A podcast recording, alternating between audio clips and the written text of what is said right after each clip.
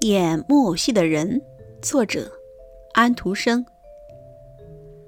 有一个演木偶戏的老人说，他有一种天生的愉快心情，而且这种心情还被一个公益学校的学生洗涤过一次。这次实验的结果使他成为了一个完全幸福的人。下面就是他讲的全部经过。事情发生在斯拉格尔斯，我正在一个邮局的院子里演木偶戏。这时，有一个学生模样的人走了进来，他坐下来，在适当的时候发笑，在适当的时候鼓掌，看得出。他是真正看得懂戏的人，他是一个很不平常的看客。等这场戏演完了，这位学生就请我到他的房里去喝一杯。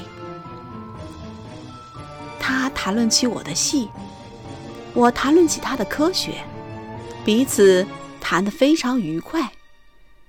他突然问道：“你是幸福的吗？”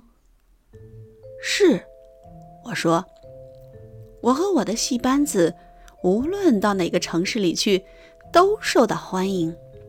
当然，我也有一个愿望，我希望能成为一个真正的戏班子的老板，一个真正的导演。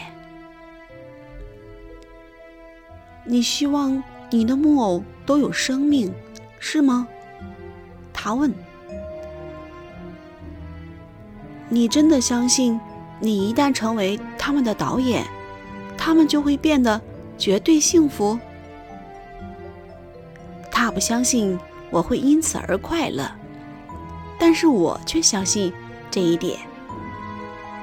他把我的木偶都装进一个木匣子，把这个匣子绑在我的背上，我钻进一个螺旋形的装置里去。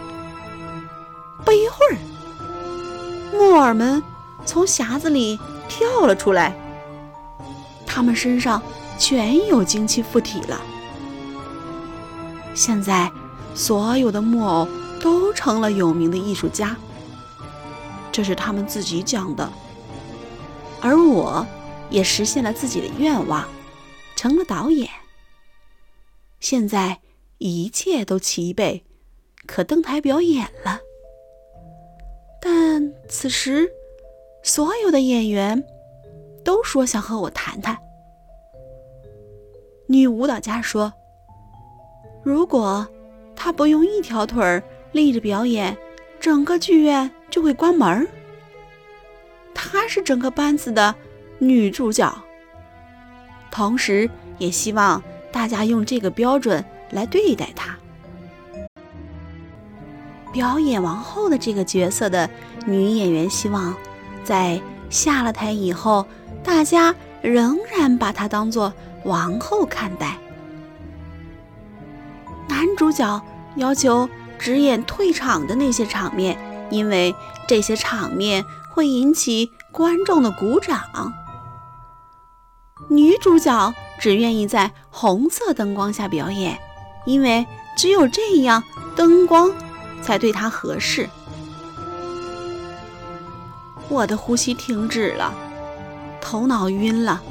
世上再也没有人像我这样可怜。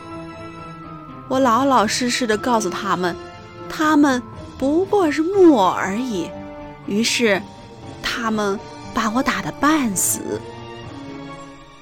木匣已经翻转过来，大大小小的木偶躺在它的附近。滚作一团，我马上跳进来，把它们通通装进去，赶快盖上盖子，在匣子上坐下来。现在，请你们待在里面。我说，我再也不能让你们变得有血有肉了。我感到全身轻松，心情又好起来，当场就在匣子上睡着了。一直睡到第二天中午。醒来后，我仍然坐在匣子上，非常快乐。同时，也认识到我以前的那种希望真是太傻了。这个公益学校的学生，算是把我的头脑洗涤了一番。我想去感谢那个学生，但是他已经不见了。于是我认定这是某种神奇的力量在给我启示。从那时起，我一直是一个最幸福的人。我是一个幸福的导演，我的演员也不再发牢骚了，我的观众也很满意，因为他们尽情地欣赏我的演出。那些三十年前许多人抢着要看，而且感动的流泪的剧本，我现在都拿出来演了。虽然现在的一些大戏院都瞧不起他们，我把他们演给小孩子们看，小孩子们流起眼泪来，跟大人们没有什么两样。